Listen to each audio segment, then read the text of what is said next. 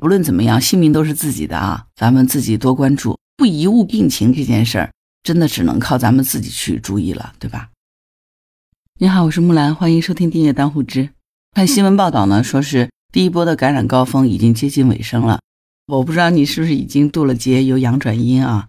但是现在全国各地看新闻呢，似乎是已经人间烟火气陆续抬头了。上班的、这个胡吃海喝的、旅游的、逛街的比比皆是啊，似乎已经又回到了二零一九年的这种无疫状态了。不过今天这个节目呢，可能是要给阳康们泼一盆冷水啊。就如果你出现了以下五个症状呢，说明可能你还没有彻底的康复。如果中了三个，那你千万一定要重视了啊！为什么要这样说呢？因为其实我现在还没有感染，呃，很庆幸也很幸运。但是呢，我身边的亲友家人全部都阳过了，当然现在也都阳康了，转阴性了。家里的亲人感染的呢，从十来岁的孩子一直到七八十岁的老人都有。所以虽然我自己是没有感染，但是对于感染后的这个康复这个情况。我还是一直非常关注的啊！今天的这个节目里面，也就是跟你说一下，希望也能对你有所帮助。如果说呢，你有咳嗽不停这样的一个情况呢，千万要小心啊，这个可能是会要命的。根据这个报道哈，说是阿根廷有一个老师此前呢感染过新冠，转阴以后呢，除了咳嗽没有其他的症状，他觉得身体恢复的差不多了，就开始给学生网络授课。结果有一天呢，他突然剧烈的咳嗽，一直咳到呼吸困难后倒地不起。从此呢，就再也没有能够站起来啊！他去世的时候呢，只有四十六岁。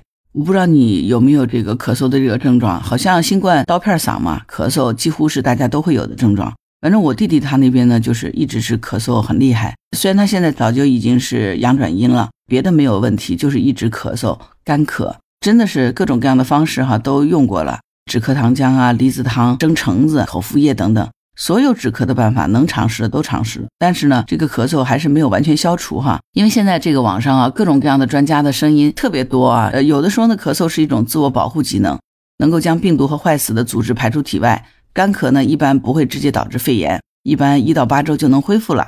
但是也有一些专家是说的这个观点是截然不同的啊，说什么干咳是可能会诱发这个疾病的。持续性的干咳也可能会出现肺部和气道的这个损伤问题等等。你想，作为普通的老百姓，真的有的时候不知道该听哪个专家说的，对吧？因为你说的太多了，而且呢，彼此之间的观点是互相矛盾的。你说到底听谁的呢？因为家人里面有做医生的，他的建议就是要关注着。如果咳嗽呢导致了胸口痛或者是胸闷的现象，最好呢去医院拍个片子，做个排除，确保你只是普通型的咳嗽，那你就可以安心了。虽然说各种专家的声音呢，呃，听起来各不相同，但是作为我们自己呢，咱们自己留个心眼儿啊。如果感染新冠以后康复了，但是咳嗽呢一直没有好转，或者是感觉有胸痛、胸闷的这个症状，最好别拖，直接去医院拍片来排除。不怕一万就怕万一，对不对？第二呢，这个新冠病毒是有可能会存在眼部趋向性的，就是阳康以后身体没有异样了，但是眼睛睁不开，又红又肿，畏光怕光，流眼泪。看物体模糊，看东西变色，眼部的周围呢出现了红斑点等症状。如果你有这些情况呢，有可能是感染了新冠的后遗症。在《自然通讯》杂志上曾经有一篇报道，新冠病毒可能导致这个眼部的不适和视网膜的这个炎症。《柳叶刀》上面呢也曾经发布过这个前瞻性的研究啊，就说即使是你接种过疫苗，仍然有百分之二十四点八到二十七点七的感染者呢可能会出现眼睛酸痛的症状。而咱们国家最新发布的《中国新型冠状病毒眼部疾病防控专家共识（二零二二年）》指出来呢，说新冠可能会引起这个眼部的疾病，比例区间在零到百分之三十五点七一，临床的表现是多样的。那从这些医学的主流期刊发布的信息来看呢，新冠病毒对眼部可能是有趋向性的，也就是说它可能会攻击眼部，如果处理的不当，多多少少可能对眼睛是有不同程度的伤害。所以呢，你康复了以后呢，家里最好备一瓶眼药水。眼睛如果不舒服的话，就滴两滴。如果症状一直得不到缓解，很难受的话，最好呢还是第一时间去就医啊啊！我们要相信专业的医生啊，这个是非常重要的。第三个呢是嗜睡哈，咱们在这个平台上看哈，很多网友晒这个什么干饭猪、腹泻猪，还有人是晒说是睡觉猪，对吧？睡觉猪就是那些阳康以后浑身乏力、犯困嗜睡的人哈。当然，自我调侃、自黑的这种乐观精神，对于我们保持身心的健康是很重要的情绪调节啊。但是除了调侃之外呢，可能你要意识到这里头是存在着危险的啊。我曾经看过一篇报道，说是有一个七十七岁的老人感染新冠以后呢，一直嗜睡，这个和他以前早睡早起的这个习惯截然不同。家人呢就很担心，把老人送到医院以后呢，拍了肺部的 CT 显示呢，已经发展成白肺了哈。这个医生呢就提醒说，如果有基础疾病的老人，一定要提防哈沉默性缺氧，因为这个会导致白肺或者是心肌炎，危急的时候呢是会致命的。而老人阳康以后呢，很多时候是不喜欢麻烦年轻人的，身体有些异样呢，也不会第一时间的告诉亲属，因为他们多数都是比较能忍的。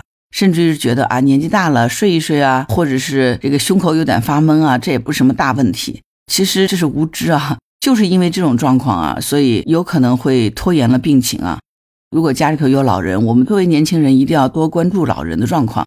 这种出现长时间的嗜睡，然后胸闷的情况呢，二话不说一定要送医院啊。我这边有一个朋友，他说他父亲都快八十岁了，就是老爷子也是这个情况不好嘛。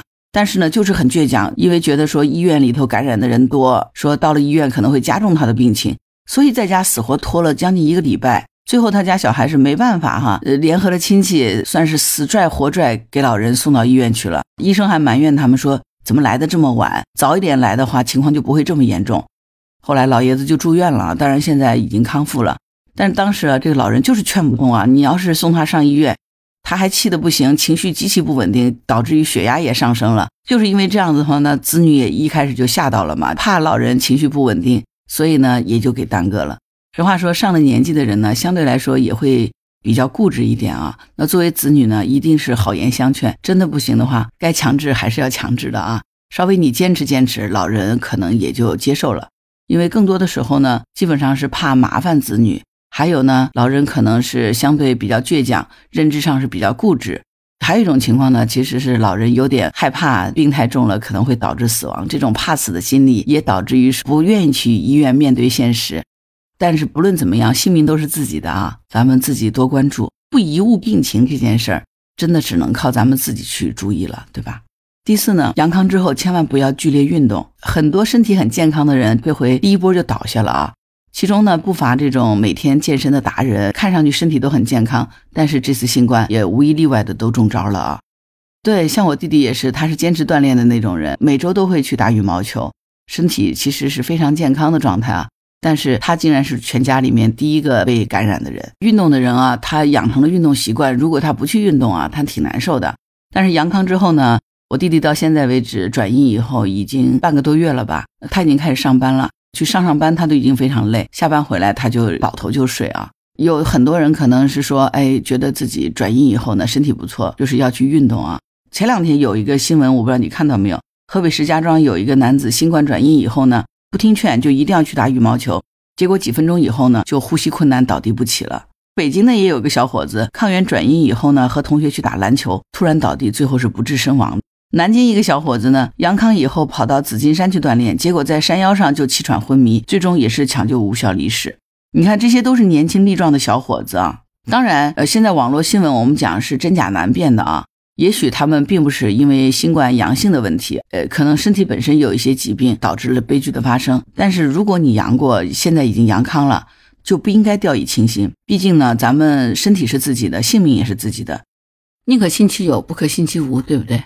不管怎样呢，医生啊、专家都提醒过，说阳康之后呢，不要剧烈运动，否则呢，它有可能会引发心肌炎，严重的时候是会有危及生命的啊。那 关于专家说这件事儿哈，我是这样理解的：如果专家说这个对老百姓是好的信息呢，咱们听一半；如果专家说这个对老百姓来说是不好的信息，我们最好全听。毕竟呢，没有人比咱们自己更加关心自己了，对吧？所以，我们小心驶得万年船，这不是坏事情。